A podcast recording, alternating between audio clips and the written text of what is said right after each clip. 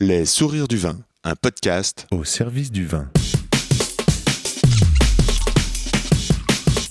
C'est quand même bon l'effet que ça fait.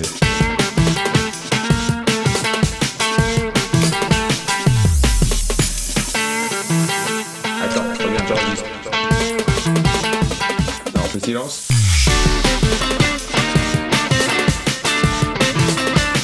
Jolie bouteille, sacrée bouteille. Thibaut, c'est le mec rêvé. Il fait du sport, il est intelligent, il se met à ton niveau pour que tu comprennes quelque chose à ce qu'il dit. Et surtout, c'est l'un des mecs les plus chauds bouillants sur le sujet des sols actuellement. Son entreprise Celestalab connaît le succès avec un- une énorme croissance ces dix dernières années. C'est vous dire le talent. Cette discussion aurait pu durer des heures tellement ce gars est passionnant.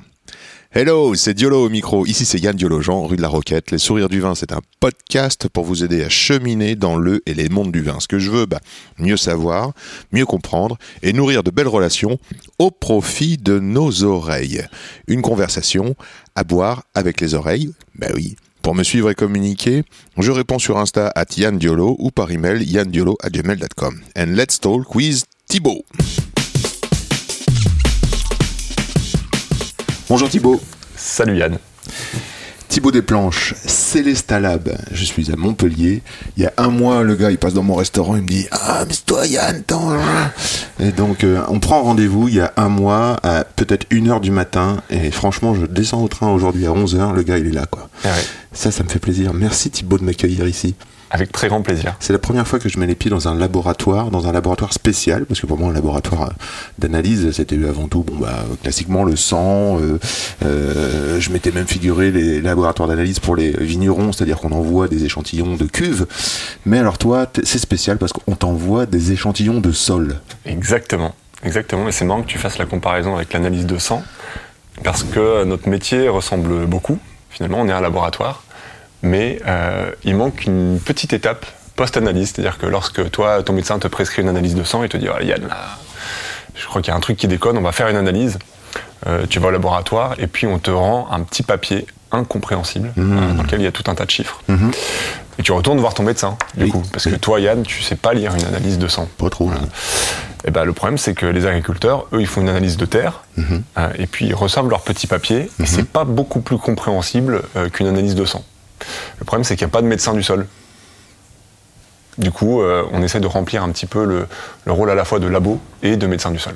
Énorme. C'est vrai que pour moi, jusque-là, et j'espère que, euh, en fait, quand je t'ai croisé dans le resto, je t'ai dit, mais euh, les sols, ouais, ça m'intéresserait de comprendre mieux, ça m'intéresserait, euh, mais j'ose pas parce qu'à chaque fois que je tourne une page dans un bouquin euh, ou que je m'intéresse au sujet, ça me paraît énorme, ça me paraît carrément incompréhensible, et puis surtout, ça me paraît même, euh, bon, si je vois un carottage, tu vois, chez certains, vignerons comme chez Benoît Marguet ou comme chez Mathieu Baudry, on voit bien qu'il y a des couches de sol, euh, ils ont travaillé sur leur sol et ils nous les montrent à travers des espèces d'aquariums.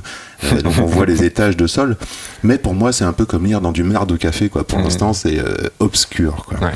Donc euh, c'est plus que ça, j'ai l'impression de que de que de lire dans les sols. Si tu devais faire une carte de visite orale, qu'est-ce que tu dirais? Et ben, ce que je te dis, en fait, c'est un peu la présentation de Noël, tu vois, quand tu dois expliquer à Tata Janine euh, Absolument. euh, ce que tu fais comme métier, parce que ça fait 10 ans que tu l'as pas vu, et puis eh ben, voilà. Eh ben, c'est ça, c'est laboratoire et médecin du sol. En Laboratoire gros, et médecin du sol. on, on décrypte euh, comment fonctionnent les sols. Et puis on essaye de rendre ces choses-là actionnables pour nos clients qui sont viticulteurs, mais pas que, ils sont aussi agriculteurs. Euh, et une bonne partie de nos clients sont aussi finalement conseillers. C'est-à-dire que, comme nous on est très experts sur les sols, mais parfois des conseillers du quotidien ou de l'hebdomadaire auprès des agriculteurs ou des viticulteurs, ils ont besoin de notre expertise plus poussée sur cet aspect-là, sur le sol, parce qu'eux ils vont conseiller sur euh, les types de cépages que tu peux mettre, euh, les types de traitements qu'il va falloir faire, euh, comment il va falloir gérer la vigne, puis le vin, puis le vendre. Mais nous en fait on est vraiment très centré sur euh, nourrir durablement les sols et la vigne. Ok. Est-ce que euh, quelle est la différence entre un sol vivant et un sol euh, mort? Parce que par, par, par, par opposition, en fait, moi quand je me quand je me balade dans le vignoble, souvent le vigneron il me dit bah voilà, moi mon sol, regarde, il est vivant. Et, là- et bah, je, je te retourne la question. Quand, t'en- quand- quand toi tu le regardes, le sol, euh, qu'est-ce qui te fait dire qu'il a l'air vivant ou pas? Bon, moi souvent je vois des, des- des plantes dessus, euh, je vois euh, des, des, des couverts verts, je vois des petites choses qui poussent. Alors c'est plus ou moins en mode pelouse où je te où je te greenwash le sang, le champ, ou en mode un peu plus aléatoire où on a des petites pousses un petit peu variées. Je sais aussi que je sais aussi, je ne le sais pas, mais j'entends dire que euh, un sol vivant c'est un sol aéré. Euh, une expression célèbre, le couscous, donc un petit granulé. Euh, je sais aussi, euh, parce que je suis allé au domaine d'Aubigny, que euh, un sol vivant, ce serait un sol aéré avec des structures, euh, une architecture comme une ville, donc c'est-à-dire un la structure, deux euh, les habitants et trois la matière organique, c'est-à-dire à chaque fois ce qui mange et ce qui, dé- ce qui euh, Incroyable. dis-moi. Là, je suis, je suis bluffé. Quoi. Quam a bien réussi euh, à transmettre euh, tout ce qu'il a appris. Franchement, je suis vraiment. Déjà, il m'a bluffé quand lui, il en a parlé. Mhm. On s'était rencontrés euh, quelques jours auparavant. Et là, tu viens, de, tu viens de- vraiment de parler des choses les plus importantes. Finalement, le, le, le complexe que tu éprouves euh, vis-à-vis des sols, c'est-à-dire face à la grande complexité qui est apparente en fait hein, dans les sols, parce que souvent les gens qui parlent des sols, il y a, je, je dirais il y a deux, deux types de personnes. Il y a ceux qui en parlent de manière très compliquée parce que ce sont des grands spécialistes et euh, ils ont tellement appris des termes spécifiques qu'ils ont du mal à les retranscrire dans un langage commun. Euh, C'est-à-dire que toi, avec zéro connaissance du sol, tu me demandais tout à l'heure, euh, ça veut dire quoi au fait MO ben, Ça veut dire matière organique. Et ce n'est je qu'un exemple parmi d'autres. Euh, tu parles à un pédologue et en fait, il peut te sortir une phrase, tu comprendras euh, que euh, deux mots dans toute la phrase. Quoi. Euh, et donc, il y y y a- ce type de personnes-là, en caricaturant bien sûr, hein. et puis l'autre type de personnes qui vont voir le sol comme quelque chose de très finalement poétique. C'est-à-dire, ils vont dire, moi, mon sol est vivant, ça va nourrir ma vigne, avec des énergies. Voilà, il y a- quelque chose de très fantasmé avec le sol. Et quelque part, il y a un petit besoin de réconciliation entre des gens qui s'intéressent au sol de très très loin, mais en en parlant comme si c'était un objet presque, presque euh, poétique, et puis des gens qui sont dans le, dans le très très concret, de la science pure et dure, avec des mots qui sont incompréhensibles. Il y a, il y a un besoin de, de réconcilier ces deux trucs, et euh, je trouve que tu as très bien répondu à ta propre question, c'est euh, c'est quoi un sol qui est vivant Non mais en fait, euh, c'est ta première réponse est, vraiment très intéressante. Eh Ben, je vois qu'il y a des petites choses qui poussent dessus. Et en fait, euh, c'est ça la base d'un sol vivant. La base d'un sol vivant, c'est de nourrir les organismes qui sont dans ce sol. Parce que un sol, c'est pas une entité à part entière. Il n'y a pas une vie d'un sol. Il y a, il y a des êtres vivants qui sont dans le sol. Et la très grande différence entre les plantes et les êtres vivants du sol, c'est que les êtres vivants du sol, ils ne produisent pas leur propre nourriture. Alors, il va falloir que je détaille un petit peu ça, mais une plante, en fait, elle, se met à bronzer à la lumière, et elle transforme le CO2 en nourriture. Elle produit ses propres tissus à partir du CO2. Ça, c'est assez incroyable. Une- quand tu regardes une vigne, ce que tu vois, c'est de l'air condensé. C'est du CO2 condensé sous forme de glucose, de cellulose, d'hémicellulose, de, de molécules organiques. Et donc, une plante produit sa propre nourriture, puis elle s'automange. Ça s'appelle la photosynthèse.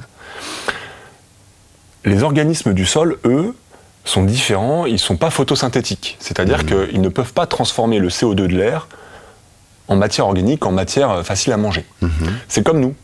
Toi, tu ne te mets pas au soleil, là, je dis pas, tiens, va profiter de ce magnifique soleil qu'on voit à travers la fenêtre euh, et, euh, et mange. Non, toi, tu as besoin, bah, on va aller déjeuner ensemble à midi, euh, bah, tu ne seras pas contre une bonne salade, tu vois, par exemple, ou un plat de pâtes. Mais le, le- de te mettre au soleil ne suffira pas. Tu n'es pas un organisme photosynthétique, et de la même façon, les organismes vivants du sol ne sont pas photosynthétiques, la plupart d'entre eux, et donc ils ont besoin qu'on leur apporte à manger. Et leur apporter à manger, ça veut dire leur faire pousser des choses dessus. Donc une plante qui pousse à la surface d'un sol, c'est le début de la grande chaîne de l'énergie qui va nourrir toutes les chaînes trophiques du sol. Alors chaîne trophique, c'est un, ouais, un terme un peu compliqué pour juste décrire qu'il y a plusieurs niveaux euh, d'êtres vivants qui vont consommer ceux qui étaient là avant eux. D'accord, Tu vois, par exemple, une amibe va consommer une bactérie. d'accord. Euh, donc c'est comme si tu avais un être supérieur à nous qui nous mangeait après qu'on ait mangé notre plat de pâtes. C'est la même chose dans le sol. Dans le sol, le début de la chaîne de l'énergie, c'est une plante. Il n'y a qu'un moyen de produire de la matière organique en net, hein, c'est de faire pousser des plantes. Et ces plantes-là vont alimenter des bactéries, des champignons, des amibes, des protistes, euh, puis euh, des, des macro-organismes, des vers de terre, qu'on connaît un petit peu mieux, euh, souvent. Et voilà, ça fait une chaîne de l'énergie comme ça, où les prédateurs mangent les prédatés. D'accord. Donc un, un- un sol vivant, je rejoins, pour synthétiser, un sol vivant, c'est un sol sur lequel il a poussé des, des, des, des- des végétaux, Ouais. et ces végétaux ont été euh, redistribués au sol. Ouais, D'accord. Du coup, euh, euh, la conséquence directe pour moi, euh, ma question, c'est est-ce que le sol vivant donne un fruit au goût différent Hmm. qu'un sol non vivant? C'est vraiment étonnant comme question. Enfin, c'est pas du tout étonnant, pardon, mais c'est. Euh, Je remets ça tout, tout de suite sur le goût, c'est vrai. Ouais, non, mais carrément. Non, mais c'est vrai que c'est vrai que c'est une question qui est souvent posée ou par des viticulteurs ou par des amateurs de euh, des amateurs de vin. Euh, Je fais une petite précision d'ailleurs. Les sols morts, ça n'existe pas. Ah, bah, Euh, ah oui, voilà, merci. Nous, nous, on a un peu plus de. Là, on doit s'approcher de la centaine de milliers d'analyses, euh, enfin d'échantillons au laboratoire. ouais. Euh, ça fait quasiment 30 ans qu'on existe. On n'a jamais euh, vu un sol mort. Ouais. Il y a des sols qui sont très mal en point, il y a des sols où il y a très peu de biologie, mais mort, ça n'existe pas. Et ça, ça reste quand même très important. Ça veut dire que, puisque ce n'est pas mort, il y a quelque chose qui empêche la vie. Mhm. Et une fois que tu as redressé cette contrainte, bah, la vie re- revient rapidement. La, vie, contrairement à une idée reçue, euh, ça revient assez vite dans un sol. Mhm. En 3 à 5 ans, on arrive à redresser la vie de manière extrêmement significative. Ce qui n'est pas le cas, par exemple, de euh, l'érosion.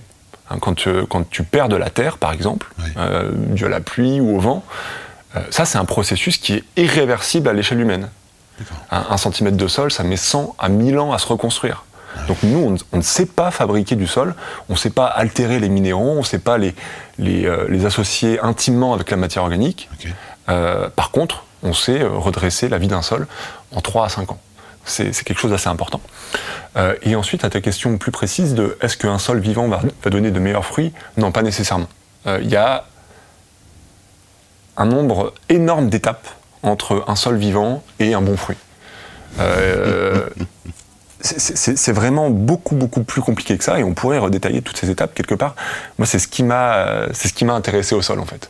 Euh, en cinquième, j'ai fait un stage chez un œnologue. Oui. Euh, oui, c'est tout, hein, pour boire du vin, mais euh, c'est- comme ça, hein, je suis bourguignon. Alors. Et euh, je m'étais dit, c'est ça que je veux faire plus tard. D'accord. Et du coup, euh, bon, entre-temps, j'ai quand même voulu faire euh, homéopathe, ostéopathe, euh, aventurier, voilà. Mais quand même, je suis revenu à l'œnologie. Et au cours de mes études d'œnologie, je me suis rendu compte que il y avait un espèce de, de truc obscur sur les sols. C'est-à-dire, ce que je te disais, il y avait à la fois beaucoup d'incompréhension face à ce truc très complexe dont beaucoup de monde parlait avec des termes incompréhensibles. Et d'autre part, euh, on attribuait tout au sol, c'est-à-dire euh, euh, le fait que les sols vivants rendraient les, fruits meilleurs. Et j'avais vraiment un besoin personnel hein, de clarification de ce truc-là. Et du coup, euh, très tôt, je me suis intéressé au lien entre le sol et le vin. J'avais créé Ouais. au tout début de Twitter un, un compte qui s'appelait Du sol au vin, justement. Génial. Dans, cette, euh, dans cet objectif-là de, de partager un petit peu mes, mes apprentissages. Alors depuis, je pense qu'il est, il est mort, et, mort et remort, ce compte. Mais euh, c'était juste pour te dire que c'est vraiment le sujet qui m'intéressait. Et donc, euh, j'ai essayé de faire le lien. euh, je me suis rendu compte, en fait, on pouvait pas sauter les étapes. Est-ce que, Euh, tu- est-ce que tu nous les donnerais, ces étapes Eh entre, ben, en fait, entre, le en fait, sol et le fruit Alors, euh, bah, déjà, tu, si- tu- tu- tu viens de voir que entre le fruit et le vin, il y a déjà un nombre d'étapes qui Ah, sont incroyables. hein. Ouais, peut-être que, vrai, c'est vrai, c'est vrai. peut-être que tu as, tu- que t'as interrogé un grand nombre de personnes justement à ce sujet-là. Mais euh, entre le fruit et le mou, on va, on va, on va rester sur la vitie et sur le vin, puisque c'est le sujet de ton podcast. Mais entre le fruit et le mou, entre le mou et le vin, il y a déjà un nombre d'étapes incroyables entre les différentes étapes de fermentation, les additifs œnologiques qui peuvent ou ne peuvent pas être ajoutés, euh, le temps de fermentation, le temps de macération, le temps d'encuvage, le temps de dans les tonneaux. Est-ce que c'est des gros tonneaux, des petits tonneaux? Enfin, c'est incroyable. Une infinité de sujets dans lesquels il y a une infinité de savoir-faire et de gestes euh, liés à l'artisanat et à la ça. beauté de ce métier. C'est ça. Mais là aujourd'hui, euh, c'est vraiment le, le, le, le côté euh, sol jusqu'au fruit, euh, enfin ou alors le sol que tu Ouais. peux, tu peux nous. nous- nous- Alors en fait, euh, je- on, peut, on peut décomposer les étapes. Euh, le sol, c'est là où vont se mettre les racines. Mhm. Euh, donc les racines de la vigne. Sachant que la vigne, comme toutes les plantes, je le rappelle, hein, euh, elle, elle produit sa propre nourriture. Elle ne mange pas le sol. Ça, c'est vraiment une idée reçue. hein. Les, les plantes ne mangent pas le sol, elles se nourrissent pas du sol, elles s'automangent. Elles produisent leur propre sucre et ensuite elles mangent leur propre sucre. C'est. Euh, Donc ça, c'est photosynthèse, hein, n'est-ce pas ça s'appelle la photosynthèse. Le, le fait de, de transformer le CO2 de l'air en matière organique, euh, ça s'appelle la photosynthèse. Et c'est un processus qui nécessite de l'énergie. Puisque tu transformes le CO2 qui a peu d'énergie en des sucres qui sont riches en énergie, bah, il faut un apport énergétique extérieur. Et ça, c'est apporté par le soleil. Soleil, feuille. Voilà, le, le soleil euh, tape sur les feuilles et les feuilles convertissent le CO2 en, en- en sucre. Euh, donc elles s'automangent. Par contre, elles vont chercher dans le sol Ouais. des éléments qui vont lui permettre de mieux faire sa photosynthèse, par exemple, ou de mieux assurer d'autres processus. Ouais. C'est ce qu'on appelle les minéraux, classiquement. Euh, et donc, ça va concerner le potassium, le magnésium, l'azote, le phosphore, euh, le, le manganèse, le zinc. Voilà. Tous ces atomes-là euh, qu'elle ne trouve pas dans l'atmosphère. Donc le sol, finalement, euh, il sert d'abord à la vigne à s'enraciner, c'est-à-dire il, se- il sert d'abord de support physique. Il faut en revenir à l'essentiel. Ça sert d'abord de support physique. Euh, et puis ensuite, ça sert à fournir des éléments minéraux qui viennent permettre à la vigne euh, d'assurer ses grandes fonctions euh, que sont la photosynthèse. Par exemple, pour faire de la photosynthèse, il y a besoin d'azote. Et l'azote, la vigne va le trouver dans le sol. Elle va pas le trouver en mangeant le sol, elle va le trouver dans l'eau du sol. Et ça, c'est super important. Euh, c'est qu'en fait, la vigne ne mange pas le sol, elle boit l'eau du sol dans laquelle il y a ses minéraux. Très bien. Et du coup, pour que ces minéraux ils soient là, ben, il faut qu'il y ait de l'eau.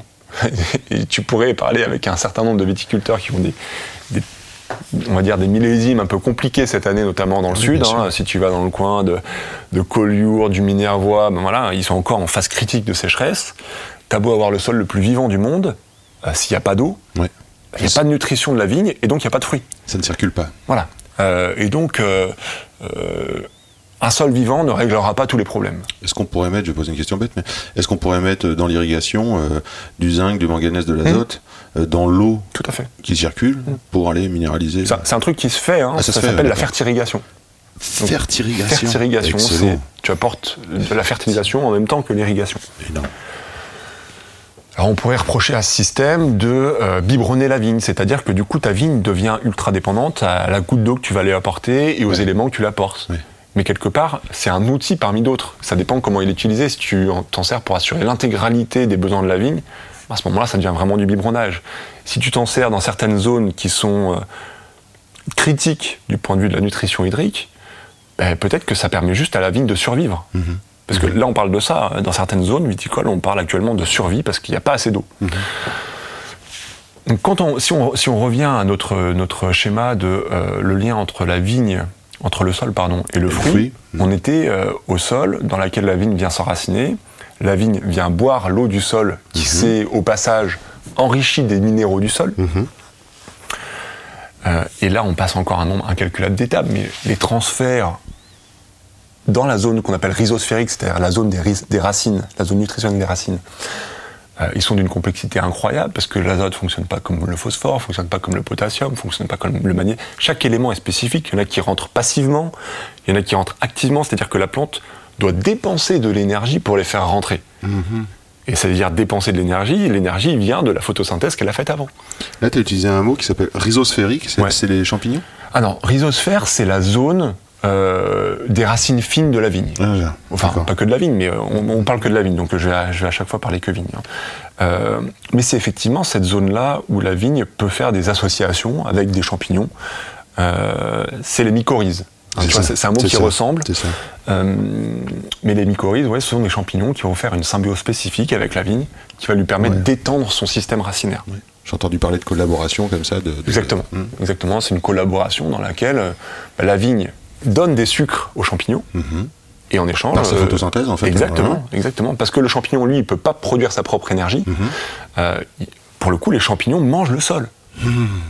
Les champignons mangent le sol. Quand tu vois un cèpe qui pousse à la surface d'un sol, lui, il mange vraiment la matière organique du sol. De la même façon que la bactérie mange la matière organique du sol, le, le ver de terre. Et en cela, la biologie du sol est beaucoup plus proche de nous que des plantes.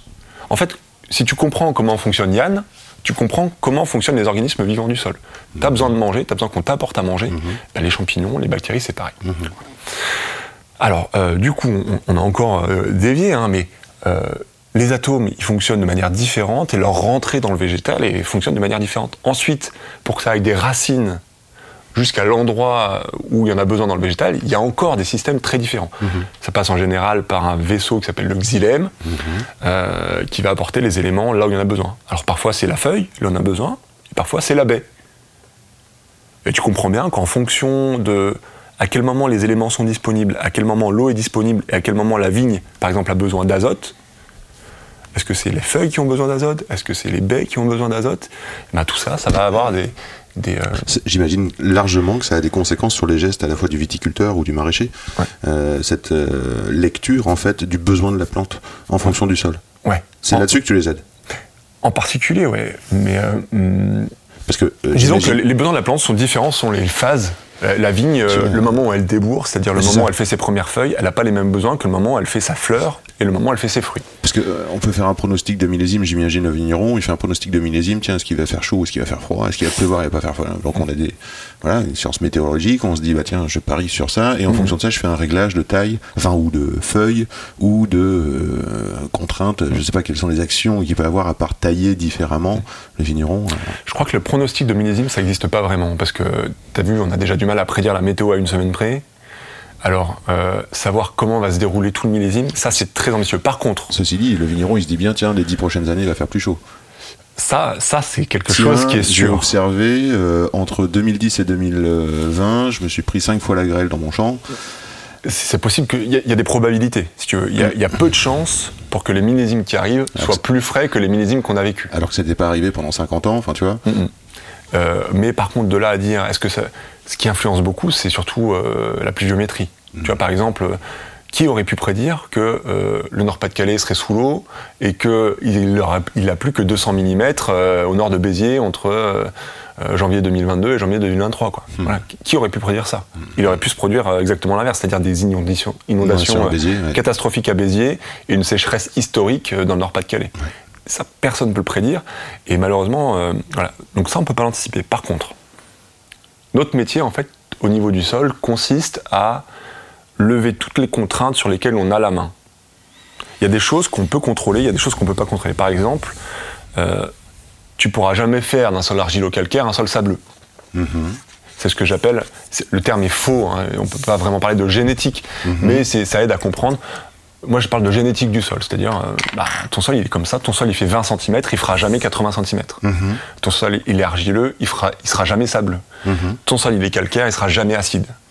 Donc en fait, il y a une sorte de nature. Exactement. Euh, t'es grand, t'es petit, euh, C'est ça.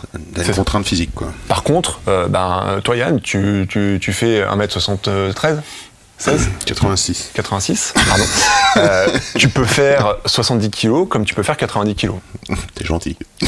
Tu pourrais, si tu le voulais. Euh, Trop de muscles. Voilà. Et donc, euh, ben, on retrouve la même chose dans ces sols. On peut les aider à trouver leur, leur poids de forme. Euh, Il y a des contraintes qui sont tout à fait actionnables. Par exemple, euh, bah, la vie du sol. Ça, c'est quelque chose que l'on arrive à piloter. Pour piloter, par contre, il faut bien le mesurer. C'est là où le, travail de laboratoire, il, entre en jeu. Donc, il y, a des- choses qui sont euh, actionnables. Euh, Il y a des contraintes qu'on peut redresser. On peut pas tout redresser, mais en tout cas, il faut redresser ce sur quoi on a la main. Quel, euh, alors voilà, si- quel grand type de, de difficultés Mhm. les sols rencontrent-ils et comment tu les sauves, entre guillemets, ou comment tu les redresses?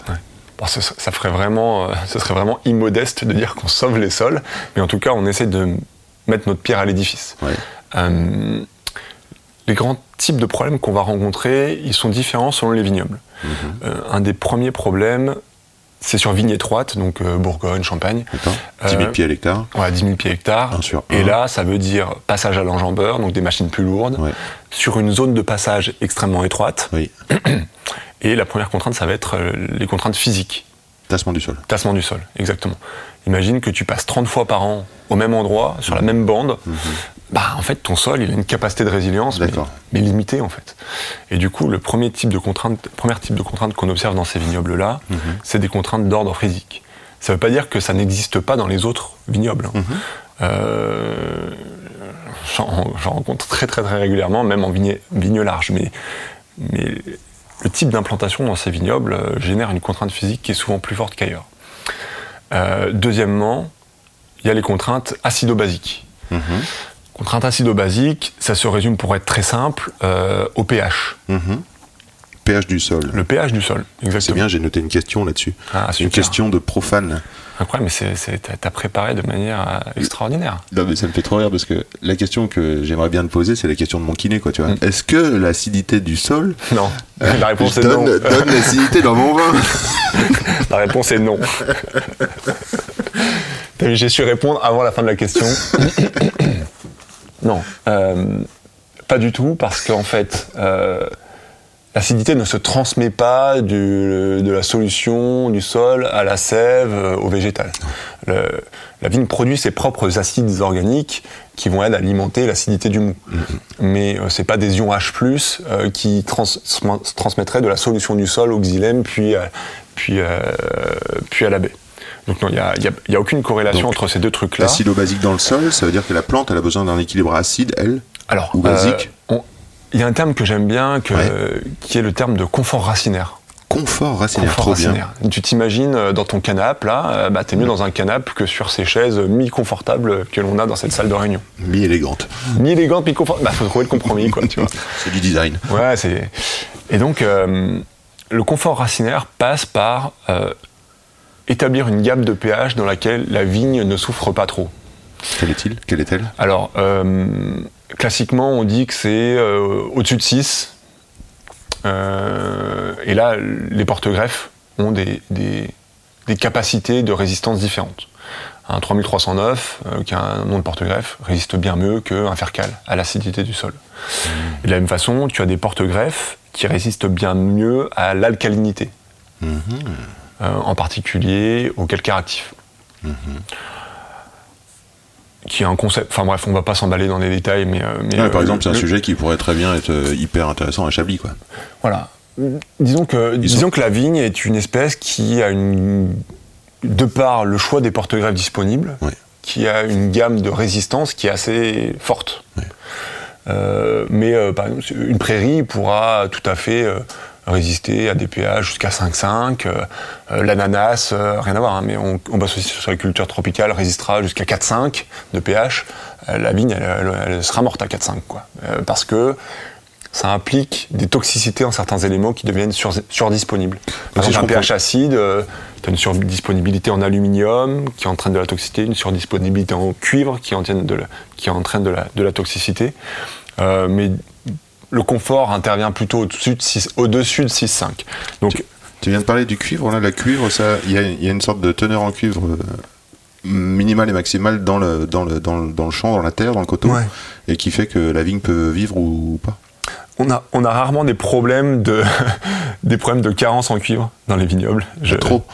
C'est plutôt un problème d'excès. Mais il faut quand même rappeler que le cuivre est un élément, euh, c'est un oligo-élément, c'est-à-dire un élément dont les plantes ont besoin pour vivre. Ouais.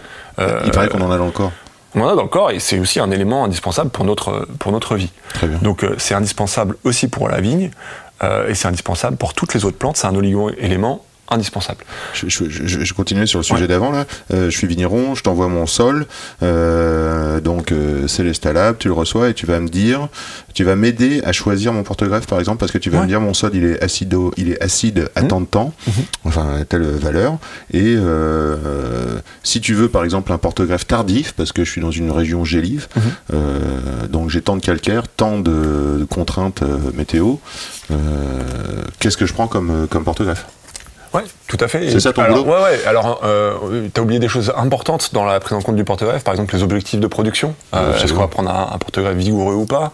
La zone climatique dans laquelle on est, effectivement. Donc est-ce qu'on retient la vigne hein, pour avoir des plus petites baies finalement hein? Ouais, alors euh, Est-ce qu'on retient la production du fruit ou est-ce qu'au contraire on va la donner et est-ce qu'elle va être plus généreuse quoi? Ça c'est le porte-greffe. Ouais, c'est la vigueur conférée. Et euh, la vigueur conférée, quelque part, elle, euh, elle est aussi liée au clone que tu vas mettre dessus, c'est-à-dire le cépage plus le clone, Mhm. et euh, aux pratiques que tu vas avoir, le type de taille, la longueur de la taille, Euh, mais aussi, il faut pas l'oublier, le régime hydrique. C'est-à-dire que tu as beau avoir un porte-greffe vigoureux avec une vigne vigoureuse, s'il a plus de 100 mm, t'inquiète pas que tu vas avoir des petites baies. Quoi. bien sûr. Donc faut, faut toujours euh, hiérarchiser un petit peu ces, ces contraintes-là en se disant, euh, Bon, c'est vrai qu'il y a des choses qui sont associées au sol, à la vigne, au porte-greffe. Euh, le climat joue énormément.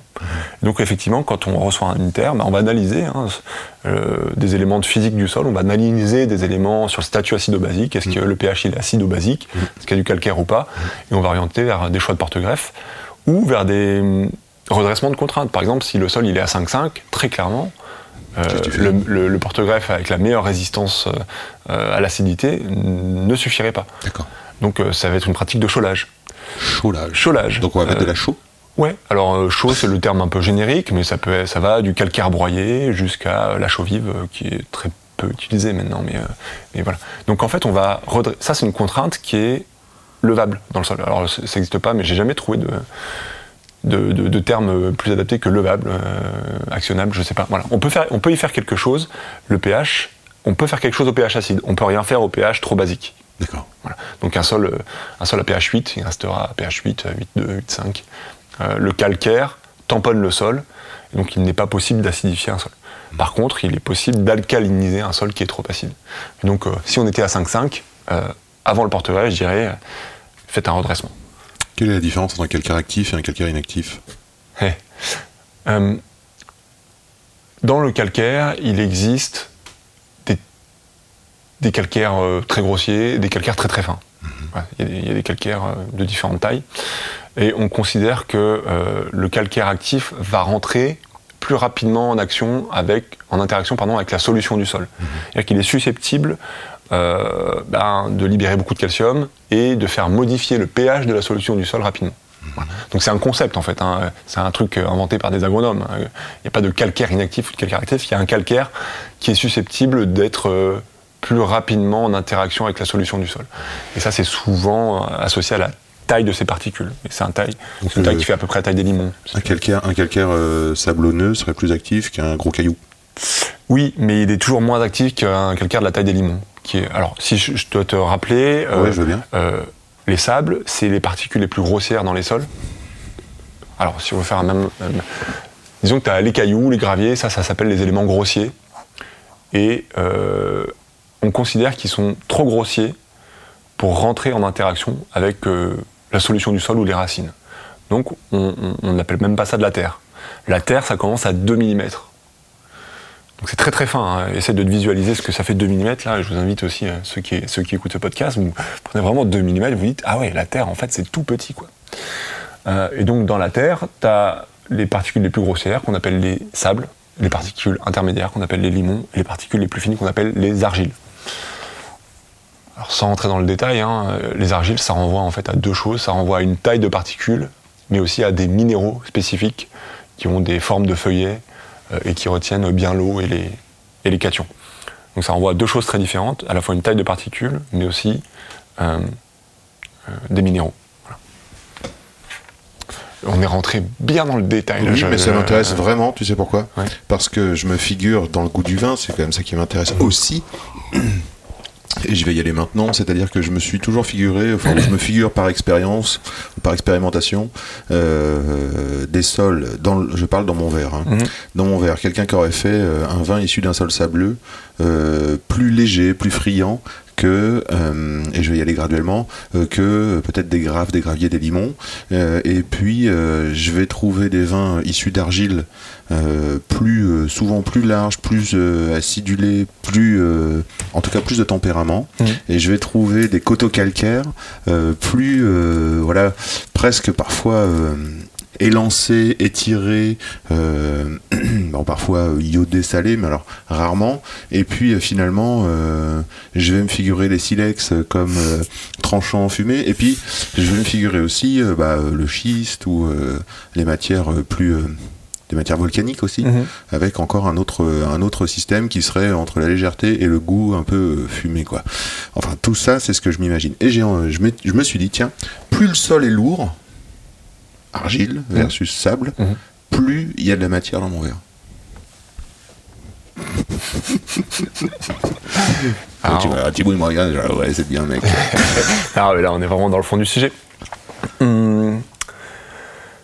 Ah, T'as dit beaucoup de choses d'un coup. Euh, on peut tout à fait avoir un sol argileux sur euh, schiste. Euh, c'est d'ailleurs souvent la desti- enfin, là, c'est souvent la, la destination finale d'un schiste, hein, c'est de faire une argile. Ah, c'est ça.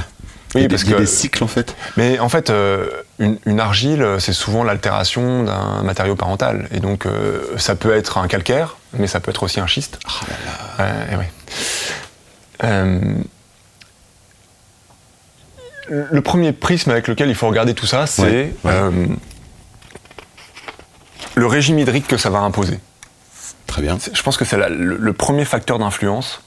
Ce qu'on appellerait drainage, quoi, par exemple. Euh, le régime hydrique, ça veut dire à quel point c'est capable de capter de l'eau et de la restituer.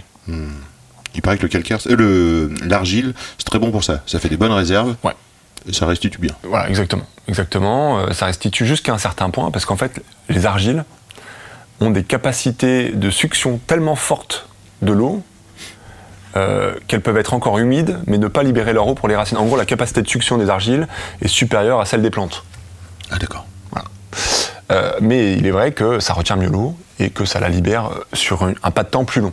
Un sable, euh, ça retient l'eau, mais pas longtemps. Mhm. Et ça, c'est vraiment le- le- le- la première des choses. Euh, et c'est ça qui va faire une espèce d'inertie, un, un régime nutritionnel pour ta vigne et euh, un taux de remplissage des baies, par exemple, une, une floraison qui est, qui est différenciée. Voilà, il y a- une influence déterminante de ça. Et en fait, il y a des moyens de compenser. C'est-à-dire que euh, ce régime hydrique, il n'est pas influencé que par les argiles, il est influencé aussi par la profondeur de ton sol. Disons que si tu as une argile sur 20 cm et après tu rien, tu as une dalle calcaire qui est impénétrable, finalement, le régime hydrique, il va pas être très différent d'un sol où il y a 1,50 m de sable avec euh, dessous euh, un schiste euh, dans lequel les racines peuvent accéder. Et je, je- je pense qu'on pourrait faire un petit défi œnologique là-dessus, euh, différencier en un sol sableux profond euh, sur schiste et un sol euh, argilo-calcaire superficiel. Je suis pas sûr que tu arriverais à, à me dire en fait c'est lié à l'argile. Mon avis, c'est plutôt lié au régime hydrique et à cette espèce d'inertie qui, est- qui est imposée. Euh, sur la partie euh, fumée, silex, etc., euh, je pense qu'il y a beaucoup de choses qui sont liées au cépage qu'on a implanté sur ces terroirs-là et aux pratiques. C'est-à-dire aux pratiques œnologiques.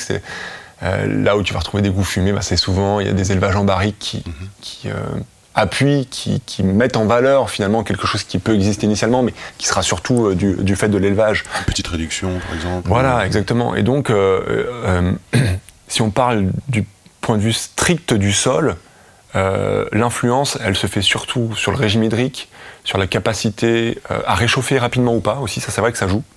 Euh, les argiles, ça se réchauffe plus doucement, les sables, ça se réchauffe plus vite. Euh, et donc ta vigne va démarrer plus, plus précocement ou moins précocement. Euh, tes raisins vont mourir- mûrir plus vite.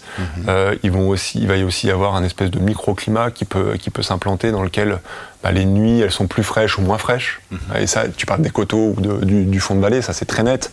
Euh, à quel point le, le fond de vallée, ben, il va mettre plus de temps à avoir la lumière et donc à se réchauffer le matin. Et donc tu vas avoir euh, des transferts, par exemple en potassium, qui sont plus importants. Il y, a- vraiment, on pourrait rentrer dans la granularité très fine de, ces processus-là, mais globalement, ce qui fait le truc, c'est le microclimat, le régime hydrique, la vitesse de réchauffement euh, du sol et de, l'ambiance hein, de, la vigne, et puis euh, le régime azoté aussi. Ça, c'est quand même quelque chose qui est ultra, ultra important.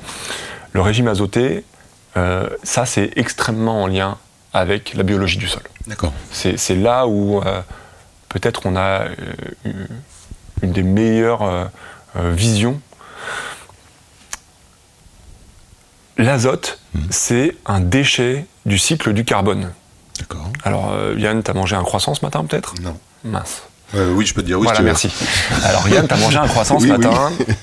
Dans, ce, dans ce croissant, il y avait du carbone, de l'hydrogène, de l'oxygène, de l'azote, il y avait du magnésium, il y avait du phosphore, il y avait plein d'éléments. T'as mangé ce croissant parce que euh, il y avait de l'énergie dedans. Oui. Ouais, Jambon beurre, ça marche? Ça marche tout à fait au beurre. Euh, jambon beurre, ça marche aussi. Oui, pardon, excuse-moi, je, je pensais que tu parlais de croissant au beurre. Euh, dedans, il y avait tout un tas d'atomes. Toi, ce qui t'intéressait, c'était l'énergie. Et l'énergie, elle est surtout dans les chaînes carbonées. Donc toi, tu as mangé le croissant pour le carbone, concrètement. D'accord. tu as tiré ton énergie de, euh, du découpage de ces chaînes de carbone et à ce titre, tu as fait l'inverse de la photosynthèse. La photosynthèse, ça transforme le CO2 en Sucre. en sucre, Ce que tu disais. en sucre ou en amidon, enfin voilà, Ouais, en, en chaîne ouais. carbonée. Et toi, tu as fait exactement l'inverse. Tu as transformé ces matières végétales, là, c'est-à-dire euh, les, les chaînes carbonées, en CO2. Ok. Là, le, le- tu souffles, tu parles dans ton micro. Le CO2 qui sort de ta bouche, c'est le carbone qui vient du croissant que tu as mangé ce matin. Génial. C'est incroyable quand même. Que je vais donner à, no- à nourrir finalement la plante. Donc tu fais le processus inverse de la photosynthèse, tu respires, et respirer, c'est la même chose que minéraliser. Ça, c'est un terme qui est ultra mal compris. Euh, minéraliser, c'est tout simplement transformer de la matière organique en matière minérale, le CO2 étant une matière minérale. C'est un gaz, mais euh, c'est l'équivalent du CO2 organique. Minéraliser, minéraliser. Minéraliser, c'est respirer, c'est digérer. C'est l'opposé de. La photosynthèse. Superbe. Incroyable. Merci pour l'image. Et donc, euh, pourquoi je te parle de ça? Parce que via ce processus-là, qui est le processus fondamental qui te permet de tenir ce micro et d'avoir une activité cérébrale euh, pour comprendre tout ce que je suis en train d'essayer de te raconter, c'est clair.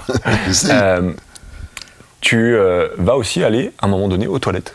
Mhm. Et dans ces toilettes, tu vas redéverser l'azote du croissant. Ouais. Dans tes urines, tes urines sont riches en azote, euh, et tu vas, tu vas relibérer une grande partie de l'azote que tu as initialement in- ingéré. Et là, en fait, tu fais la même chose que les bactéries, les vers de terre, les champignons du sol.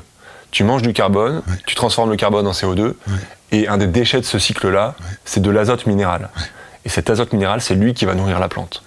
Alors je sais, c'est- c'est C'est c'est pour ça qu'on- difficile, c'est pour ça qu'on fait des apports euh, en fumier. en- Exactement. C'est difficile à comprendre hein, parce qu'en en fait, la, la plante se nourrit des déchets de la dégradation du carbone du cycle des organismes vivants du sol. Ouais, je comprends. Enfin, je crois que tu l'expliques bien.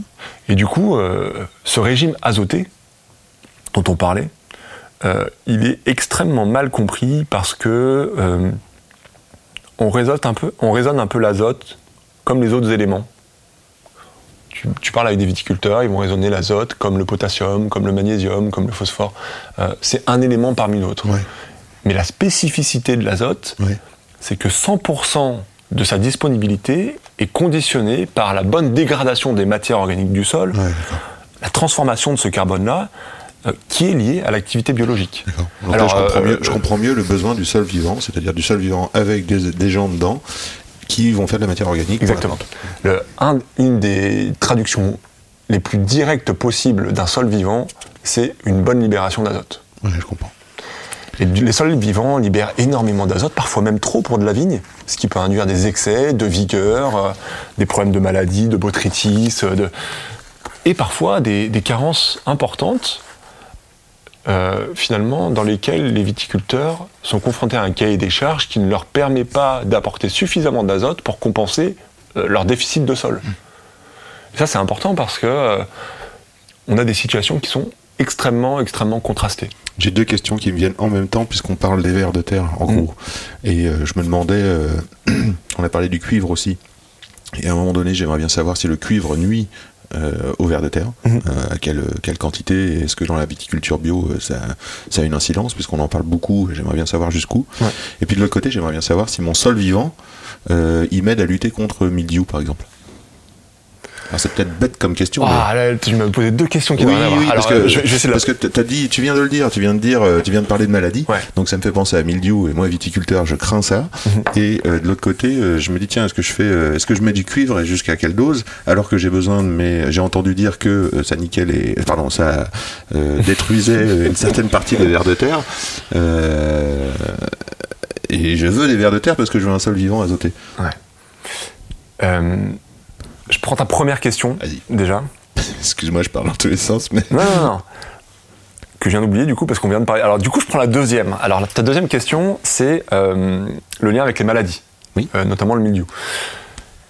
C'est un gros sujet d'étude en ce moment. Euh, C'est un peu le sujet qui s'appelle en anglais One Health. qui- C'est une santé, en gros, la santé du sol en lien avec la santé de la plante, en lien avec la santé de l'homme qui mange la plante, ou de, de- de l'animal qui mange la plante. C'est vraiment un vaste sujet d'expérimentation et c'est absolument passionnant. Et honnêtement, euh, il y aurait beaucoup trop de choses à dire là Mmh, mmh. euh, euh, pour, pour le simplifier. Par contre, il y a quelque chose qui est assez facile à comprendre. Mhm.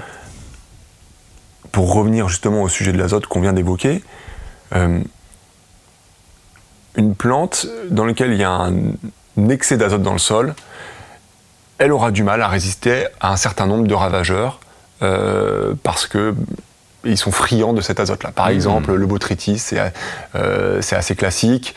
Euh, L'excès d'azote implique des excès de vigueur, parfois des fragilités des tissus, et donc des fragilités de la baie. Euh, des, des problèmes de, de piqûres euh, plus, plus rapides. C'est assez connu aussi en, en verger. Euh, en vigne, il n'y a pas beaucoup de pucerons, mais hein, en verger, euh, les excès d'azote, ça mène beaucoup de pucerons. Euh, et donc, le lien le plus évident entre euh, les, maladies euh, ou les, les ravageurs et euh, le sol, c'est l'excès d'azote qui entraîne euh, des ravageurs spécifiques qui aiment cette, euh, des, des ravageurs ou des, des maladies cryptogamiques qui aiment ces excès d'azote là. Quoi. Voilà. Euh, ensuite, il y a, voilà, il faudrait parler de chaque, chaque Quelle système la, spécifique. quelle est la sera- temporalité euh, d'action? Parce que ce que je comprends bien, c'est un équilibre d'azote qu'il nous Mhm, faut. Faut pas en excès parce que ça attire tout ce que tu Tout à viens de dire. Il en faut un peu quand même pour euh, la vigueur de la plante. Ouais. Euh, je gère à combien de temps? Un an, trois ans, cinq ans? Mon azote, c'est-à-dire entre mon analyse et. Ouais. L'azote, il est produit en continu par l'activité biologique. C'est-à-dire Ouais. qu'en chaque instant où il fait suffisamment chaud et humide Ouais. pour que la vie euh, soit active, bah, de l'azote est produit et libéré. Et donc c'est quelque chose qui, qui est fourni en continu sur la base d'un grand système sol. C'est-à-dire que euh, les organismes vont consommer la matière organique qui est là depuis euh, un an, mais aussi celle qui est là depuis 5 ans, depuis 10 ans, depuis 50 ans. Euh, et donc, euh, il y a quelque chose, il y a une certaine répétabilité d'année après année. En revanche, c'est aussi beaucoup lié aux pratiques de l'année. Par exemple, est-ce que tu vas travailler ou pas ton sol?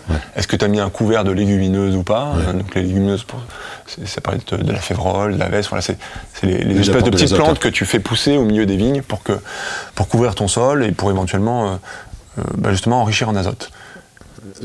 On parle de labour ou pas? Retourner le sol, c'est quelque chose qui. J'ai entendu dire Ouais, que retourner le sol, euh, euh. retourner le sol, c'est comme un vigneron m'a dit là. C'est comme si que je te retournais la peau. Ça marche pas dans ce sens-là. Oui, j'ai- un peu du mal, moi, avec les. J'appelle ça des recettes. Mhm. Euh, Il y a des grandes règles agronomiques, Mhm. c'est-à-dire que. Il n'y en a pas beaucoup. Euh, des choses qui sont capables de mettre d'accord tout le monde. Mhm. Par exemple, euh, de- d'enfouir de, la matière organique à 80 cm de profond, Mhm. euh, avec un énorme labour, euh, c'est quelque chose qui se fait quasiment plus, hein, mais ça se fait quand même, ce qui s'appelle le défonçage. Ah ouais. ça, ça se fait Ça encore pas mal dans le sud. Ouais, ouais. Euh, ça apporte un certain nombre de bénéfices, par exemple, ça enfouit toutes les graines, donc il n'y a plus d'adventices, t'es tranquille, euh, ça détruit totalement. Enfin, mais euh, globalement, vu le mal que ça fait, euh, c'est une pratique qui est de moins en moins appliquée et on- agronomiquement, on est assez d'accord pour que ça fait, pour le fait que ça fasse, sur le fait que ça fasse plus de mal que de bien. Mais ensuite, euh, dire le labour c'est mal ou le labour c'est bien, c'est une recette et malheureusement, il y a plein de situations dans lesquelles ben, un labour sur 15 cm, c'est absolument adapté, c'est même essentiel. Euh, et du coup, c'est mon collègue Thibaut de Bayeul qui a trouvé cette petite, cette petite punchline que j'aime bien. Il dit Nous, on n'est pas là pour donner des recettes, on est là pour donner des notices. On, on dit pas un truc qui va être universellement vrai, on va dire voici la notice de votre sol. euh, vous avez ce contexte, argilo-calcaire, superficiel, vous voulez des rendements de 35 hectos, vous faites du rouge. Là, euh, la notice de votre sol, c'est ça, il va fonctionner de telle façon, euh, bah, adaptez votre recette tous les ans. Ou en tout cas, on, on donne, on peut donner une recette, mais dans un cas très spécifique, et on peut, on peut jamais quasiment dire euh, ça, ça va marcher à tous les coups. Parce que les sols sont trop diversifiés, les cultures sont trop diversifiées. Euh, quel est le point commun entre euh, un pinot noir bourguignon euh, qui sera, dont l'exploitant sera tout à fait satisfait de produire 35 hectos et un vignoble à Cognac euh, dans lequel 150 hectos ce sera un objectif tout à fait acceptable parce que ça, produ- ça produira une eau de vie de qualité. Tu vois, quel, quel est le, quel est le point commun entre ces deux trucs? Il y a- C'est pas le même système, c'est pas les mêmes cépages, c'est pas les mêmes porte-greffes, c'est pas les mêmes types de sol, la, même pluviométrie. Euh, et donc euh, le mec qui te dit à Cognac, euh, ben moi je laboure parce que pile au mois de mai, bah, ça me permet d'avoir un, petit boost de minéralisation parce que bah, derrière il pleut encore. Bah, c'est entendable. Le mec bourguignon qui a que 20 cm de sol et qui dit ah non moi je laboure jamais parce que euh, faut que je préserve absolument le sol qui est en place, j'ai que 20 cm, c'est aussi entendable. Mais de là à dire. euh, D'accord. euh, en- Enfin voilà, C'est très spécifique. J'ai toujours de la prudence avec, euh, avec la diabolisation de certaines pratiques. J'adore. Euh, et ça, et ça va du glyphosate jusqu'au cuivre. De, de- tu vois, tout le monde en a pour son grade. Et voilà, et ta première question, je viens de la retrouver. Mhm. C'est la question du cuivre. Euh, premièrement, les bios sont pas du tout les seuls à utiliser du cuivre. D'accord. Euh, L'agriculture conventionnelle utilise également du cuivre. Euh, et donc le- les bios n'ont pas la- le monopole de l'utilisation du cuivre. Euh, bah, tu vois bien, le- les taux de cuivre que l'on retrouve actuellement dans les sols, Mhm. ils sont bien plus le fait de l'agriculture de ces 40-50 dernières années, Mhm. qui n'était pas pour la majorité bio. Euh, et donc, il faut sortir de ce truc-là dans lequel les bios seront, seraient responsables de, euh, de l'excès de cuivre. Donc, tout, le monde a sa part de responsabilité là-dedans. Deuxième chose, euh, le cuivre a un impact sur la biologie du sol. Euh, et ça va dépendre du niveau de cuivre qu'on va retrouver. Euh, et des études qui ont été faites, hein, et, et là je renvoie vers, vers mes collègues, par exemple Lionel Rangeard, qui, qui ont fait une petite méta-analyse. Euh, les niveaux de cuivre qui sont utilisés actuellement sont pas particulièrement problématiques. Mais c'est plus quelque part l'utilisation de ce cuivre en plus de celui qui existe déjà dans les sols qui pose problème, c'est-à-dire le, problème de l'accumulation historique plus de, de- du cuivre qui est utilisé, qui lui, euh, on l'observe, euh, pose des problèmes. Donc nous, dans ce que l'on mesure, là je te parle pas de, c'est pas mon opinion, tu vois, Euh, c'est vraiment quelque chose que l'on mesure sur les sols. Je constate, ouais. On constate les niveaux de biomasse microbienne sont affectés par euh, le niveau de cuivre. C'est-à-dire qu'un euh, niveau de cuivre élevé euh, va empêcher le niveau de biomasse microbienne de s'exprimer à son optimum. On ne comprend pas tout à fait comment, mais il existe une espèce de compensation, c'est-à-dire qu'on retrouve quand même une bonne activité biologique. Donc ça affecte quelque part le, nombre de convives, si tu veux, la quantité de micro-organismes, euh, mais c'est peut-être compensé par des populations qui sont plus actives. Euh, Enfin, on ne sait pas ce qui se passe au niveau des communautés, mais nous, on mesure l'activité des mi- micro-organismes, les activités de minéralisation, de respiration, et on observe que malgré un déficit en biomasse microbienne, on a quand même des bons niveaux d'activité, et donc euh, ça se traduit peut-être par des niveaux de stress un peu plus importants qui engendrent une suractivité, ou par des communautés microbiennes qui sont qui ont des prédispositions euh, plus importantes pour euh, ces activités minéralisatrices. En tout cas, euh, il n'y a pas en soi d'inquiétude majeure à avoir, mais euh, on observe un effet sur les communautés microbiennes, et ça, a été aussi évalué hein, sur les, les, popula- les populations de, de lombriciens. Donc euh, il y a, un, impact du cuivre, comme il y a un impact euh, des produits phytosanitaires de manière générale. Est-ce que, comme euh, tout à l'heure dans euh, euh, les sols euh, euh, tu avais des moyens de levage, c'est le mot que tu as utilisé De lever les contraintes, ouais. ouais. Lever les contraintes. Est-ce que, est que tu peux redresser un sol trop, euh, trop euh, cuivreux? Trop cuivré. Il y a, alors, sur le cuivre, il faut bien garder en tête que le niveau de cuivre total du sol pose aucun problème. D'accord. Ce qui pose problème, c'est le cuivre disponible. C'est en gros le cuivre, encore une fois, qui va interagir dans la solution du sol. C'est celui qui est échangeable, c'est celui qui a une action euh, chimique, entre guillemets. Et euh, il n'y a aucune corrélation entre le cuivre total et le cuivre disponible. Ça, c'est quand même un fait intéressant. C'est pas parce qu'il y a beaucoup de cuivre dans le sol que ce cuivre sera très échangeable ou disponible. Euh, voilà. Ça va dépendre de quoi de- de- Des autres Alors, euh, composants j'y j'y viens justement, c'est ça qui permet de, de se dire on peut redresser les contraintes ou pas en cuivre. Les deux leviers majoritaires, il y en a un dont on a parlé, c'est le chaulage. Euh, le cuivre, le niveau de disponibilité du cuivre est assez sensible au pH. Plus le pH est acide, plus le cuivre est disponible. D'accord.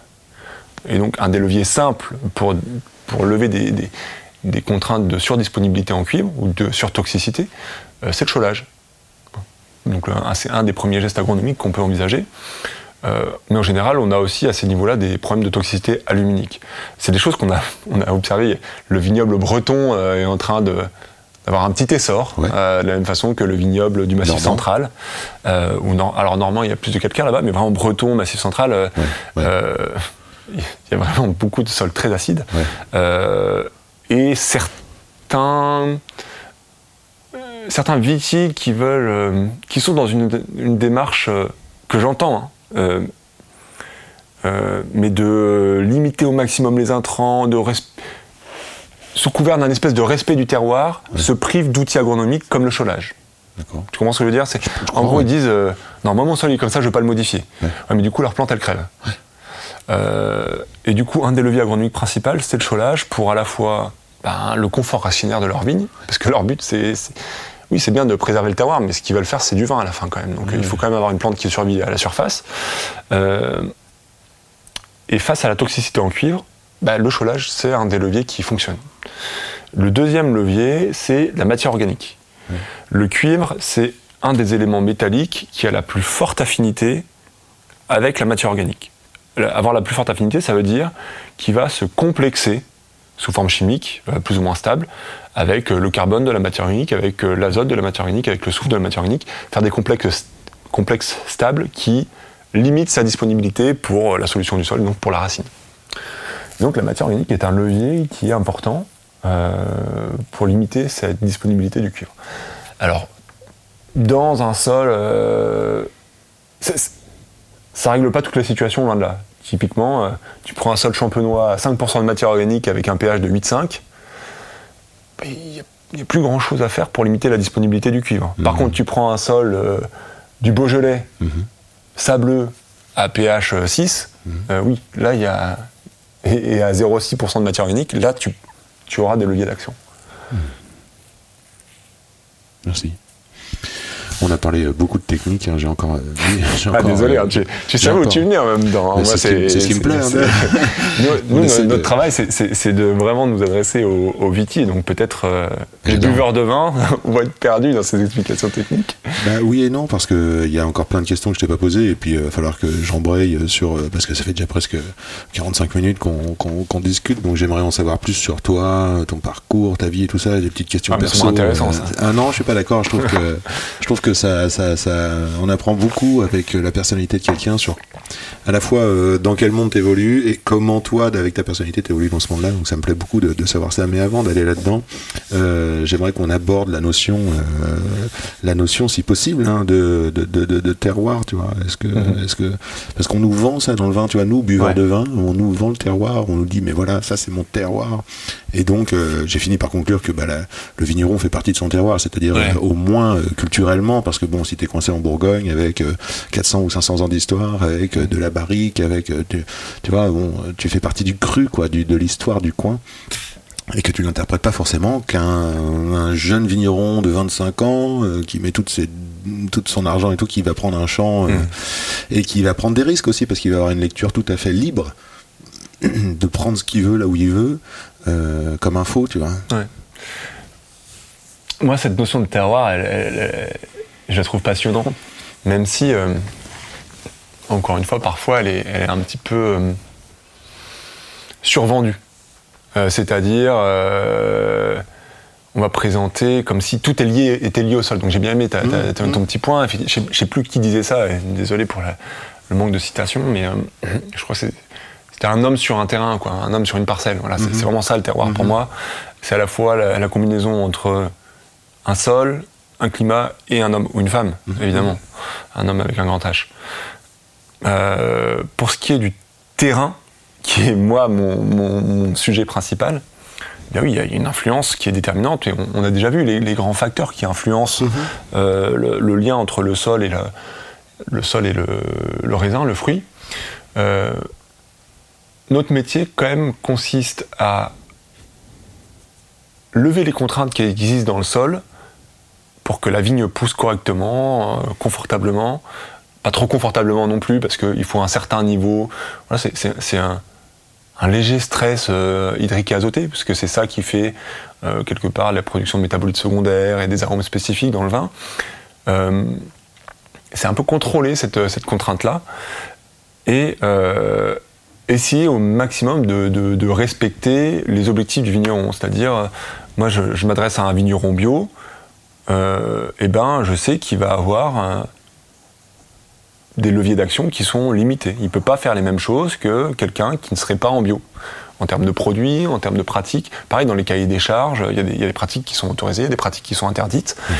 Mais on arrive parfois à des absurdités. hein. Euh, Dans les cahiers des charges, tu n'aurais pas besoin, tu pas le droit de mettre. euh, je parle pas que des, des cahiers des charges des AOC, hein, je parle aussi des cahiers bio, HVE, euh, voilà, des- des- des labels. Euh, bah, tu n'aurais pas le droit de, de mettre euh, plus de 40 unités ou 60 unités d'azote, mais il n'y a rien qui t'interdit de passer un bulldozer, euh, d'enlever toute la terre, de décaisser, de passer un, de broyer, passer un de broyer ripper, de broyer les pierres, de remettre la terre par-dessus, de relever de 10 mètres ton, ton niveau. Euh, du coup, voilà, il y, a- il y a parfois des petites incohérences comme ça. Euh, et euh, où est le terroir dans ces trucs-là? Bon, euh, il a été fortement modifié, mais dans la mesure où ça reste un homme sur une parcelle, pourquoi pas hein. Euh, En tout cas, le, le- moi, personnellement, et là tu me tu, tu dis hein, on, va, on va parler de, de l'homme, etc. De toi, Euh. Moi, personnellement, ce que j'aime dans le vin, et c'est une des grosses différences avec la bière, c'est que on parle quand on, on parle quand même d'un terrain, quoi. C'est-à-dire que pour moi, le houblon qui vient d'Alsace ou le houblon qui vient du Canada, euh, si c'est le même houblon, il a quasiment le même goût. Et la bière, alors euh, c'est plus. euh, Mais non, le- avec le houblon, on est dans l'aromatisation quand même. Oui, non, mais ce que je veux dire, c'est- plus de la technique post, euh, post-récolte, quoi. Alors qu'en fait, le, moi, ce que j'aime dans le vin, c'est cette magnifique diversité, quoi. Donc, Mhm. donc j'aime aussi, quand je dis respecter les objectifs du vigneron, c'est m'assurer que ce qu'on va proposer, euh, ça respecte sa vision à lui du terroir. Oui. S'il me dit, euh, moi, ce que j'ai besoin, c'est de produire tous les ans un, un vin, un- beaucoup de raisins avec des hauts rendements, parce que c'est ça qui me permet de vivre, c'est ma marge. Euh, que on adresse euh, ce, que l'on produit nous, eh ben, c'est un, un vin qui sera vendu en vrac. Ben moi, je respecte ça. Moi, je, je suis là pour répondre à, à lui, ses, ses attentes. Et si lui, il est satisfait de ça, ça me convient, j'ai rien à dire là-dessus. Si l'autre, il me dit, moi, ce que j'ai besoin, c'est vraiment euh, pousser à l'extrême l'identité de mes parcelles, et je suis OK de perdre la moitié de mon rendement, euh, si ça veut dire choler au minimum, je, je vais aussi respecter ça et je vais lui faire une proposition qui soit dans ce sens-là. Euh, moi, mon rôle consiste à lui dire quand même, tu vas pas modifier la personnalité à ce point, à ce point-là, c'est de lui faire la, voilà, la balance coût-bénéfice de- des, des actions qu'on peut lui proposer et peut-être lui faire prendre conscience que bah, ses voisins, ils ont fait euh, ce geste agronomique-là et que ça n'a pas modifié la personnalité de leur vin. Euh, ça a juste permis de, de produire un peu plus et plus durablement parce que c'est ça notre mission, c'est nourrir les sols et nourrir les vignes, mais durablement. Super. Célesta Lab, euh, ça fait combien de temps? Ah, C'est Estalab, ça fait un bout de temps, on s'approche des 30 ans, donc tu me parlais de, 30 de- de ans ton activité euh, Et toi, qui a quasiment 20 ans. C'est toi qui l'as créé Non, moi en, j'étais en CP quand mon associé euh, Xavier Salducci euh, a fondé Celesta Lab. Euh, C'était en 96, donc euh, c'est 20, euh, 27, c'est ça, hein, 28 On est en 2024, donc 28 ans. Et toi, ton. voilà, T'es arrivé quand même c'est- oui, ça, 28 ans. Et moi je suis arrivé il y a 11 ans. 11 ans. Et là, tu me dis, vous connaissez une croissance incroyable. Incroyable. Ah, ça va, il y a beaucoup de c'est vrai. demandes. tu, Qu'est-ce- le- qui se passe? L'avantage, c'est que moi, j'aurais pas aimé être dans les années Salducci, tu vois. Donc Xavier, il est actuellement président hein, de la société et toujours associé. Euh, je suis ultra admiratif du travail qu'il a accompli dans les années dans lesquelles euh, bah, personne s'intéressait vraiment au sol. Il était un peu tout seul dans son coin. euh, en même temps que d'autres personnes, hein. tu parlais des Bourguignons. Ah, Toi, dans ton parcours, tu les as croisés en plus. oui, je les ai croisés quelques fois. T'as travaillé avec eux, non? Non, j'ai mettre avec eux. je les ai- quand je dis croisés, c'est vraiment croisés, quoi. D'accord. C'est-à-dire, on est intervenu sur les mêmes parcelles. voilà. Mais ils, ils sont de la même euh, génération. C'est euh, aussi euh, Hérodi, juste un, un petit peu après. Enfin, voilà, il y a- D'accord. mais il y a- il y, a peu de peu d'acteurs significatifs qui ont porté la voix des sols à cette période-là. Et la voix de Xavier a été assez discrète parce qu'en fait, quand je suis arrivé à Célesta Lab, il n'y avait pas de site internet. J'en parlais avec mes profs à l'agro. Ils me disaient Salducci, non, je connais pas. Célesta Lab, non, ça me parle pas non plus. Il s'est vraiment concentré, lui, sur euh, la production, l'analyse. le- moi, je suis vraiment, vraiment, vraiment admiratif de, de- de- de cette période-là. J'aurais pas réussi. Et moi, je suis arrivé dans une ère un peu nouvelle dans laquelle le sol, il revient au centre des préoccupations. Et c'est, de plus en plus vrai. Tu vois, as une loi qui- sur les sols qui va paraître. C'est, le sol est vraiment au centre des préoccupations. Et ça, C'est quoi cette loi? Euh, c'est, au ou- ouais, niveau européen. euh, Ouais. voilà, ils sont en train de, pondre quelque chose bah, pour le, le suivi des sols, pour la Ouais. préservation des Ouais. sols, avec euh, bah, associé à un certain nombre de mesures, euh, de décrets qui vont être pris. Donc voilà, oui, on suit ça de très très près, évidemment. Euh, et donc le, le- le sol est vraiment devenu au centre des préoccupations ces dernières années, mais c'est, récent, c'est moins de 5 ans. Quoi. Bon, alors, une dernière question sur le sol quand même, parce que celle-là, elle me. Moi, est-ce que on peut faire une différence entre tout ce qu'on vient de dire, sol vivant, hein, euh, matière organique, enfin, tout ce qu'on a parlé là, qui est absolument passionnant, et la géologie c'est-à-dire la formation du sol et son avancement. Parce que moi, j'ai du mal à m'imaginer euh, euh, la mer, euh, des centaines de milliers de crustacés, parce que quand je regarde une falaise, Mm. je me dis, mais ça, ça peut pas être des, des couches et des couches d'os marin, c'est pas possible. Enfin, Mm. J'ai du mal à me dire ça, tu vois. Est-ce que c'est intéressant aussi pour nous, profanes, d'apprendre nos périodes géologiques et comment fonctionne l'avancée des sols? Ouais. Ça, c'est vraiment passionnant. Quoi. C'est obscur. à- Non mais, non, mais c'est c'est vraiment, moi j'a- j'adore. En fait, on se rend vraiment pas compte. C'est c'est, euh, c'est- le truc qui me rend le plus humble euh, de toute ma vie. quoi. C'est vraiment, tu regardes un sol et là tu te dis, mais pff, on est rien. quoi. Le- et, et du coup, euh, tu fais un petit mix entre géologie et pédologie, mais j'y j'y arrive, c'est normal. La géologie, c'est vraiment l'étude des roches. quoi. C'est- T'es t'es vraiment sur. Là, tu parles au bas mot en millions, voire dizaines de millions, voire centaines de millions d'années. Euh, donc ça, c'est l'ordre de grandeur du géologue. Mais quand je te dis ça, en fait, tu, tu- on réalise pas. Les gens sont incapables de faire la, la différence entre euh, le million et les milliards, par exemple. Tu vois, c'est, C'est dur. euh, tu vois, un million d'euros, un milliard d'euros, ouais, c'est, beaucoup, mais c'est, des riches, quoi. Tu vois, Ben, c'est pareil, un million d'années, un milliard d'années, on, on se rend pas compte la différence qu'il y a entre un million et un milliard. Or, alors je, crois- je vais essayer de, de, de, de me rappeler précisément, mais ce, ce chiffre m'avait marqué. Euh, la il existe la même différence entre un million et un milliard qu'entre euh, 9 jours et 32 ans. Je crois que c'est un truc comme ça. Si tu comptes en secondes, euh, il existe la même différence, tu vois. Génial, Et donc, on, on est sur des, sur des ordres de grandeur qui sont totalement incomparables. Et la géologie, a quasiment, euh, c'est des ordres de grandeur qui sont incomparables avec la pédologie, qui est la science de la formation du sol. Et là, on parle bien de la, la terre que tu vois à la surface, quoi, hein, tu vois, et qui est elle-même incomparable avec le pas de temps sur lequel on va nous intervenir, qui est l'ordre euh, de 5 à 10 ans, tu vois. Euh, Merci et- pour cet éclairage. et donc, tu, tu trouves des supports géologiques qui sont ultra vieux, bah, justement en Bretagne, des trucs de plus de 500 millions d'années, 500 millions d'années, et des choses qui sont beaucoup plus récentes, sédimentaires, qui sont de l'ordre du million d'années. Comme le calcaire. Voilà. Euh, alors les calcaires, la grande phase calcaire en France, hein, c'était le- euh, par exemple le Jurassique, euh, les périodes où vraiment il y avait de l'eau de partout en France. Euh, enfin en France.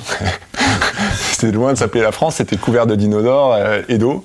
Euh, mais là, tu es sur des trucs euh, 150 à moins 65 millions d'années, donc on, on est encore dans de la dizaine de millions d'années.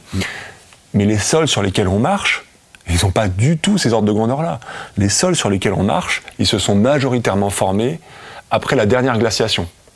Donc la dernière glaciation, c'est moins 120 000 ans à moins 16 000 ans.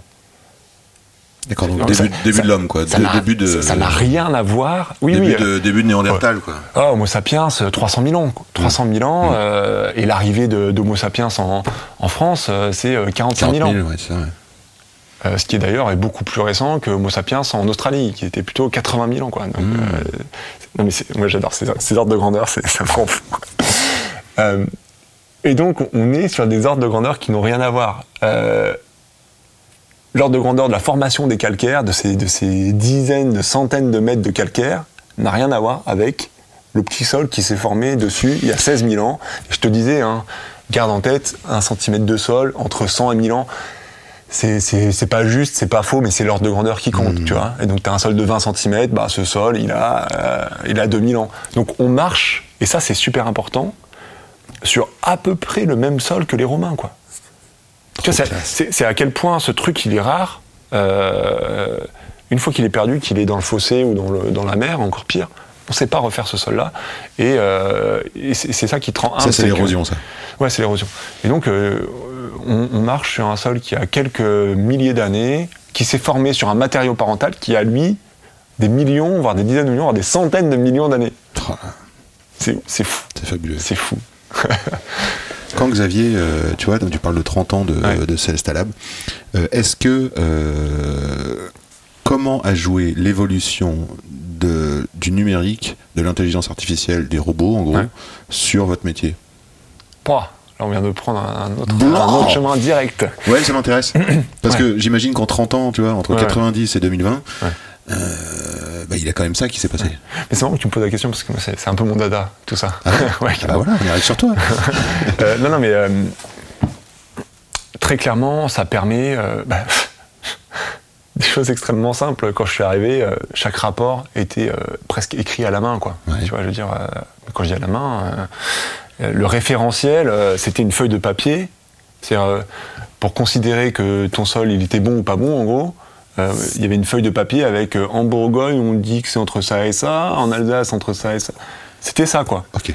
Donc, mm, par exemple, mon, mon premier travail, quand je suis arrivé en stage à Celesta Lab, euh, c'était euh, bah, est-ce qu'on peut pas mettre un peu de l'ordre dans tout ça le mettre sous forme digitale, soit sous Excel hein, tout simplement, hein. Et ça fait prendre des, des leviers d'action qui sont énormes. Donc moi j'a- j'a- j'adore les, les leviers d'action hein, dans lesquels tu, bosses six mois sur un sujet, mais ça te fait économiser des, années et des années de travail derrière. Quoi. Et donc la construction du référentiel, ça, ça a été euh, une des premières révolutions digitales. À partir de toutes les analyses que l'on a faites, euh, à partir de quand on considère que c'est bon ou c'est pas bon? Comment on considère que c'est bon ou c'est pas bon? Quels conseils on va pouvoir faire derrière? Et c'est pareil, pour améliorer le conseil, moi je considère que l'informatique c'est une aide précieuse. C'est-à-dire que tous les outils qui nous aident à avoir un conseil plus pertinent doivent être pris. Et l'intelligence artificielle peut en faire et doit en faire partie. Euh, notamment, euh, bah, quand je suis arrivé, on faisait le conseil un par un. Et là maintenant, euh, on a un, une espèce de, de moteur d'interprétation, si tu veux, euh, qui va nous aider, qui va sélectionner dans notre base de données euh, peut-être les 50 terres qui ressemblent à celles qu'on a sous les yeux, qui va nous donner les conseils qu'on avait faits ces dernières années sur ces parcelles qui ressemblent. Et ça, ça te donne juste de l'inspiration, ça te dit, ah, dans ces cas-là, c'est vrai qu'on avait recommandé ça, dans cette autre situation, on a recommandé ça. Et pour arriver à faire un conseil le plus rapidement possible, parce qu'il faut que ça coûte le moins cher possible, évidemment, in fine, euh, eh ben c'est quelque chose qui, va, qui accélère fortement les choses. Donc, euh, on met l'intelligence humaine là où elle a besoin d'être mise. Et pour moi, quelque chose que tu fais euh, 100 fois par jour, ce serait probablement mieux fait par, un- par l'informatique. Euh, par contre, avoir une analyse multiparamétrique, à la fois des objectifs de viticulteur, de la zone viticole, que tu comprends parce que tu l'as déjà visité, euh, de, de, de l'état du sol, des, ce, qu'on fait, ce que font les voisins, de ce que tu connais parfois du viticulteur ou du conseiller qui va le conseiller, euh, et ben ça, ça demande une finesse que actuellement euh, l'intelligence artificielle n'est pas capable de, de comprendre pour deux raisons. Premièrement, parce qu'on n'a pas parfois les bonnes données à lui donner, c'est-à-dire comment tu dis à une intelligence artificielle, euh, lui il est équipé de rouleaux euh, spécifiques pour détruire ses couverts végétaux, alors que lui non, Euh, c'est une information qu'il faudrait avoir euh, renseignée quelque part. Tu vois. Or ces informations souvent elles manquent. Et puis deuxièmement, parce que sur le plan ultra technique, eh ben, c'est des sujets qui sont qui sont pas maîtrisés. Et, et je, je rejoins un, un- un peu ce que je disais au tout début. Les sols, comme la nutrition des plantes, c'est un domaine dans lequel il y a à la fois des, su- des, des trucs ultra pointus, techniques, qui sont de l'ordre de la recherche avec des mots que personne ne comprend, et des choses qui sont de l'ordre du jardinage, quoi. C'est- C'est-à-dire des, des conneries, mais monumentales. euh, qui sont répétées et répétées et répétées sur Internet. Euh, non, mais c'est vrai, tu t'intéresses à la nutrition azotée, tu tombes sur des sites de jardinage. Euh, des mecs qui font pousser des patates au fond de leur jardin, qui ont fait un blog, qui ont fait des articles. Et c'est ça qui nourrit. euh, euh, tu regardes ChatGPT, tu poses des questions techniques, c'est- nourri de ça, quoi. Ah ouais. Et, et, et ça, c'est un des gros problèmes de la nutrition des plantes, c'est que il faut trouver l'information fiable. Elle est difficile à trouver, souvent elle est dans les bouquins. C'est dans des bouquins de référence de nutrition végétale ou dans des bouquins de référence sur les plantes, sur les, sur les sols. Mais ça, il n'y a pas d'informations très solides sur Internet euh, disponibles euh, à la fois sur la- les sols et la nutrition des plantes. Super. C'est, en tout cas, c'est mélangé dans un, mélangé. amalgame d'amateurs et de, et de- Si nous, auditeurs, on a envie d'aller plus loin euh, pour s'initier, euh, documentation, ressources. Ouais. Alors je sais que tu tiens un, un, LinkedIn, un LinkedIn. euh, Un avec- LinkedIn, ouais. euh, ouais, j'ai l'impression qu'il y a quand même pas mal de contenu où tu dis attention à ci, attention à ça. Ça a l'air d'être super quand tu t'intéresses au sujet. Est-ce qu'il y a livres, films, sites, blogs que tu nous conseillerais? Un livre, euh, enfin, parce que là tu parles de. de- de- Bah, c'est vrai que sur LinkedIn, je- tous les- toutes les semaines, hein, je fais un petit, un petit sujet Ça, technique c'est ou alors génial. un cas d'étude. Euh, ça, ça dépend beaucoup, en fait, euh, Qui- euh, qui, qui nous écoute, tu vois. euh, Ouais, qui nous écoute. Bah, chez moi, c'est à la fois les amateurs de vin, les sommeliers, les vignerons. hein. ouais, ouais. Mais disons que si on doit se concentrer sur notre objet de, de- Sol. de discussion aujourd'hui, il y a le, le Tour de France d'un géologue qui est génial. Super. Et puis il y en a un, il y en a un qui est passionnant là sur, sur les terroirs du Sud, qui est édité par les écologistes de Leuzière. Mais j'arrive Eusière, E-U-Z-I-E-R-E-S. Je mettrai les références si Ouais, tu ouais, veux. franchement, le- passionnant. Euh, Je sais que. Alors, tu, euh, on- j'aimerais bien que tu balayes rapidement ton parcours. Euh, comment t'en es arrivé là? Enfin, C'est-à-dire, j'ai entendu que en, en cinquième, tu as fait un stage vite fait. tu as fait un stage ici à Célestalab, mais finalement, tu y es resté. Ouais. Ça fait 11 ans que tu es là. Euh, mais tu as une formation d'œnologue ouais, et d'agronome, ingénieur agronome. D'accord. C'est- C'est souvent couplé, en fait, euh, le diplôme d'œnologue. Ils sont souvent hébergés dans des écoles d'agro. Et du coup, ils proposent souvent le double cursus. Ah, c'est génial. Et tu as fait ça où? À Toulouse. À Toulouse. Tu Ouais. recommandes? Bien sûr, évidemment. Non, non, c'est euh, c'est une formation intéressante pour deux choses. Euh, la première chose, c'est euh, les personnes qui sont là avec toi. C'est- pas évident de le dire. hein. Euh, Ah, c'est pas pour le contenu propre de la formation, mais c'est c'est plus pour les personnes qui sont là avec toi, parce que ces personnes-là, ben, tu vois, euh, là, il y a un gros salon viticole juste à côté. Euh, ben, il y a ces amis de- du diplôme d'œnologue qui sont là et qui nous font grandir toute notre vie en fait, parce qu'ils t'apportent euh, bon, du bon pinard déjà, on va pas se mentir, hein, euh, mais aussi des connaissances euh, super super intéressantes. Là, moi, mes, mes amis du diplôme d'œnologue, il y en a un avec qui on fait des audits sur des parcelles euh, où ils voudraient mettre de la vigne. Euh, Il y en a un autre, euh, je vais lui donner une formation dans quelques semaines. C'est- Et puis à l'inverse, ils m'apprennent des choses sur eux qui ont mettent plus au quotidien les mains dans le cambouis de la viti et de l'œnologie. Et donc, c'est et la même chose sur les, sur les écoles d'agro. hein. C'est d'abord pour les personnes qui sont là autour de toi. Quoi. Super. C'est ça qui. As en- fait un socle social. euh, Ouais, carrément. Ouais. Et, et deuxièmement, c'est euh, même si euh, les connaissances qui sont apportées, elles peuvent paraître parfois théoriques ou apportées par des personnes dont c'est pas le métier, parce que rappelons que les personnes qui donnent des cours dans ces, dans ces instituts sont souvent des chercheurs Oui. dont la- le métier premier c'est de faire de la recherche et c'est pas de transmettre C'est pas la pédagogie. hein. euh, même s'il y a des profs exceptionnels, et en fait, la raison pour laquelle euh, je suis là aujourd'hui, c'est- grâce à eux. Donc, Bien on sûr. va, pas se, on va pas se mentir. Euh, et ben, euh, eh ben, il y a quand même euh, des choses qui reviennent et on, on t'apprend à chercher l'info. Et Mhm. quelque part, c'est ça qui, qui est super important, c'est qu'on donne le recul nécessaire pour, pour, pour comprendre euh, où est l'information, comment elle été produite, est-ce que cette information est susceptible d'être fiable ou pas. Et ça, c'est quelque part plus important que le fond, euh, le fond euh, de ce que l'on peut apprendre. Quoi. J'ai l'impression que c'est quelque chose qui t'anime euh, aussi, c'est-à-dire la, la, la- la transmission, la pédagogie. Tu, Ouais. tu m'as dit tout à l'heure que tu allais monter un podcast. Ouais. Euh, donc ça va s'adresser euh, à tous ceux qui s'intéressent au sable finalement. Ouais. Peut-être même des, des- des élèves, des futurs élèves. Mhm. Euh, J'ai hâte d'en entendre. T'as- déjà le titre ou pas? Non, Non. pas du tout le titre. J'ai pas. Alors, j'ai déjà, une bonne liste d'invités. Euh, ça, c'est pas ce qui manque. Mais t'as raison. En fait, moi, je suis, je suis animé par euh, le fait d'avoir un impact sur euh, la régénération des sols, leur fertilité, le, le fait qu'on arrivera durablement à, à produire. euh, sans affecter notre outil de production. Parce que c'est ça le sol, c'est ce qui nous permet de produire 80-90% de notre alimentation. Donc euh, au-delà du vin qui est une, une denrée plaisir. Oui, oui, on n'a oui, pas besoin de vin pour vivre. Il y a tout ce qui pousse autre qui sert à nous nourrir au quotidien. Tant que l'eau n'est pas polluée, ça va. Ouais. Mais je, je- je suis animé quand même par le fait d'avoir un impact et à la fois j'ai pas envie d'avoir une multinationale tu vois euh, je dirais une société aujourd'hui euh, qui a une bonne taille et euh, qui va grandir mais on, on sera, on sera pas 2000 quoi Tu avais l'air d'avoir un œil quand même sur ce qui se passe à l'étranger. Je t'ai entendu dire One Earth, ça veut dire que tu as une collaboration Ouais. internationale avec Oui, d'autres bah, on- chercheurs? on, bah, on travaille euh, dans toute l'Europe, euh, on travaille aussi en culture tropicale dans les pays francophones, Ouais, donc ouais. on a travaillé avec la Nouvelle-Calédonie, Mhm. avec, euh, avec la Réunion, enfin voilà, on travaille super. euh, assez loin.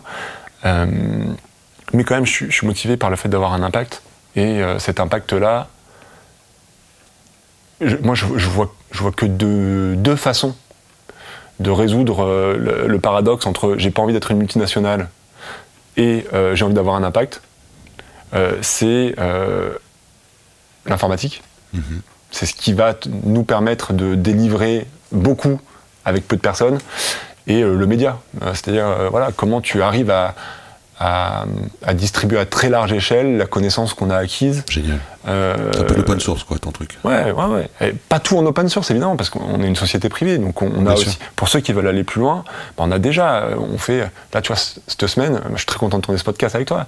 Et là, cette semaine, j'ai trois jours de formation que je donne à des viticulteurs ou à des producteurs de plantes aromatiques, tu vois. Je te remercie de me recevoir. De. Euh, et ça, il n'y a pas que moi. Il y a- dans l'équipe, on est plusieurs à former toutes les semaines, toutes les semaines. Mais en fait, moi, la formation, là, il va- y avoir euh, 15 viticulteurs. Et à coup de 15 viticulteurs, en fait, euh, on n'y arrivera jamais. J'ai beau en faire trois fois par semaine, euh, toute la saison, etc. euh, et on a beau être euh, cinq à le faire ici, c'est pas assez, quoi. C'est pas assez, ça va pas assez vite, ça va pas assez loin. Et donc, il faut qu'on arrive à trouver des, relais euh, et des moyens de transmettre cette connaissance, au moins la connaissance principale, euh, le plus largement possible. Donc, euh, une partie open source, c'est sûr, euh, et une partie payante lorsqu'on veut, un- lorsqu'on veut du temps à nous, quoi. Ou du personnalisé, ouais. Ouais, ou du personnalisé. Mais on donne des cours à l'agro, par exemple. Pour, pour nous, c'est quasiment du bénévolat, quoi, en fait, hein, parce qu'entre le temps de déplacement, etc., où on donne des cours. euh, ma, ma collègue Adèle, elle a donné des cours dans un DUT. Là aussi, elle a pris, elle a pris des congés sans solde pour aller faire ça. Tu vois, on, est tous animés ici par ce, ce- ce besoin-là de- d'essayer de, de transmettre. euh, le plus possible gratuitement, bah, c'est ce que je fais toutes les semaines sur LinkedIn. Si tu veux, moi, je prends du temps le week-end. Je le fais pour moi d'abord parce que j'aime bien écrire et ça, la formalisation de la connaissance, c'est- un exercice en soi. Mais c'est aussi parce que je suis trop content que des gens ben, en retirent un, un intérêt, que ça en passionne d'autres et que, ça fasse boule de neige. Super. Derrière, on doit aussi en vivre. Génial, merci. Quand on a marre de tout ça, euh, que ça te lourde, comment tu fais pour te ressourcer? Alors j'ai cru comprendre que tu mettais les voiles. Ouais, un petit peu de kitesurf de temps en temps, mais, ça- Kitesurf. mais sinon tu regardes un verre de terre à la loupe binoculaire, c'est sympa aussi. Ah ouais? Ah ouais, je, je suis vraiment pénible avec ça. C'est vrai que c'est difficile pour moi de faire une rando et puis de pas aller gratouiller un peu la terre, tu vois. Euh, Même, tu vois, tout, tout est sujet à euh, tout est sujet à sol ou à, à agriculture, quoi. C'est mais non, sinon euh, C'est une passion, Le sport, ouais. le sport, je pense que c'est quand même le sport. euh, ma petite famille aussi. Euh, c'est deux passions qui, qui m'occupent bien. Euh, mais la boxe, je crois que c'est Ah quand même mon, mon petit sujet de. Tu vas, tu vas combien de fois par semaine à l'entraînement? Ouais, ça dépend là. Avec la petite famille, euh, en l'occurrence, peu moins. c'est c'est un petit peu réduit, mais sinon avant j'allais euh, une bonne quinzaine d'heures par semaine. Et c'est quel type de boxe? Quinzaine d'heures Ouais, ouais, j'étais plutôt euh, plutôt haut niveau. Ouais. C'est français c'est, euh, Française, ouais, boxe française. Ah. Ouais, Donc en plus tu lèves la jambe. grand écart, tout ça. Je te montrerai ça euh, juste après le podcast. Bon, écoute, quand tu passes à Paris, on se fait une petite séance, je t'emmène dans mon club. Avec grand plaisir. Avec grand plaisir. Euh, petit rituel de fin. Euh, Thibaut, quelle est ton odeur préférée? Mon odeur préférée. Euh, le coup de ma femme, on a le droit de dire ça. Allez Non, non, mais c'est vrai, en fait, il y a- bientôt des- la Saint-Valentin. Il y a des choses comme ça qui te, voilà, qui te plongent dans un monde, et quelque part, euh, je crois que c'est. Ah, extraordinaire, ouais. extraordinaire. Euh, une que tu détestes, par exemple, une odeur, c'est possible ça pour toi ou- Euh, ouais, je suis. mais ça, c'est vraiment la formation œnologue, quoi. Tu vois, c'est vraiment la- la- l'acide acétique, quoi, le vinaigre. euh, quand je chante du vinaigre, ça va, mais quand je chante du vinaigre ou de l'acide acétique dans, un vin, là, ça. mais je comprends euh, que euh, ça puisse plaire à certains, tu vois. Euh, c'est- totalement ok pour moi que, que l'on fasse un produit euh, qui n'est pas considéré comme propre par, euh, on va dire, un, un certain type de personnes ou euh, comme euh, vraiment bien défini ou comme ça doit être, et que derrière d'autres personnes disent moi ça me va, et ben moi je trouve ça super chouette quoi. D'accord. Voilà. je trouve qu'il en faut pour tous les goûts. Et à partir du moment où on dit moi ça me plaît, bah, il y a sûrement d'autres personnes à qui ça plaît et on doit répondre à ce truc-là. Quoi. Super. Quel serait le pouvoir magique du vin? Ah, pour moi, c'est le, rôle de, rôle social, quoi. C'est le rôle de rassembler. Euh, c'est l'histoire que ça raconte à chaque fois. D'où l'importance justement de, d'avoir cette idée de euh, le, terroir ça me plaît pour euh, pour le côté poétique aussi tu vois. J'ai mon côté cartésien qui veut tout découper comprendre machin. Mais à la fois moi j'adore entendre un viticulteur me parler de son sol de ses vignes de ses vins partager un bon moment avec lui ou partager justement derrière sa bouteille entre amis. Euh, ouais, le, vin, c'est la vocation sociale, et c'est pour ça que euh, euh, inciter à, boire avec modération, très bien, et inciter surtout à, ne pas boire tout seul, quoi. Je crois que c'est mhm. ça, quelque part, le, truc important, c'est à partir du moment où c'est partagé, bah, c'est un, un moment important. Super. C'est l'heure où je regarde les chaussures. Oh oui, c'est classe. Une, une, basket cuir blanche tout à fait sobre, mais avec une languette d'un bleu marine. C'est pareil de l'autre côté. Euh, Heureusement, j'ai changé les chaussures. Je me, suis mis en vélo. J'ai des chaussures dégueulasses. elles, sont, elles sont superbes, tes chaussures. Elles ont, elles ont même l'air entretenues quasiment. Non, c'est parce que je ne les mets que à l'intérieur, ici, en fait. Ah, ce sont des chaussons. C'est mes chaussons de bureau. ça m'aide à pas les abîmer, tout ça. mais je te, montrerai mes chaussures de Ça a l'air plat, léger, euh, confortable, parfait pour euh, un jeune dynamique comme Thibaut. Alors, message in the bottle. Si tu avais un message, un coup de gueule, ou alors un message d'espoir à mettre dans la bouteille et la jeter à la mer, mhm. qu'est-ce que tu nous dirais, Thibaut? Euh, ben, préservons nos sols, euh, préservons, voire euh, régénérons dans les cas où c'est abîmé, parce que les générations d'après en dépendent. on, a eu, on a eu et on a encore un impact fort dessus, et c'est une ressource qui n'est pas renouvelable pour, une, partie de, de, la fertilité du sol. Donc prenons-en soin et essayons de délivrer le message le plus largement possible. Merci Thibaut. Merci Yann. C'est quand même bon le fait que ça fait. Merci d'avoir écouté jusque-là. Merci Thibaut pour ce bon moment. Merci Léa pour les mots et les références. Merci Felipe pour le son. Merci pour votre petit message, slash coucou, slash story sur Insta. Merci pour vos 5 étoiles, elles sont précieuses euh, dans votre lecteur de podcast préféré. Merci, à bientôt.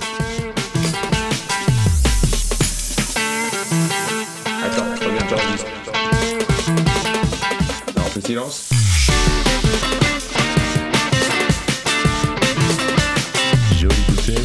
Sacrée bouteille.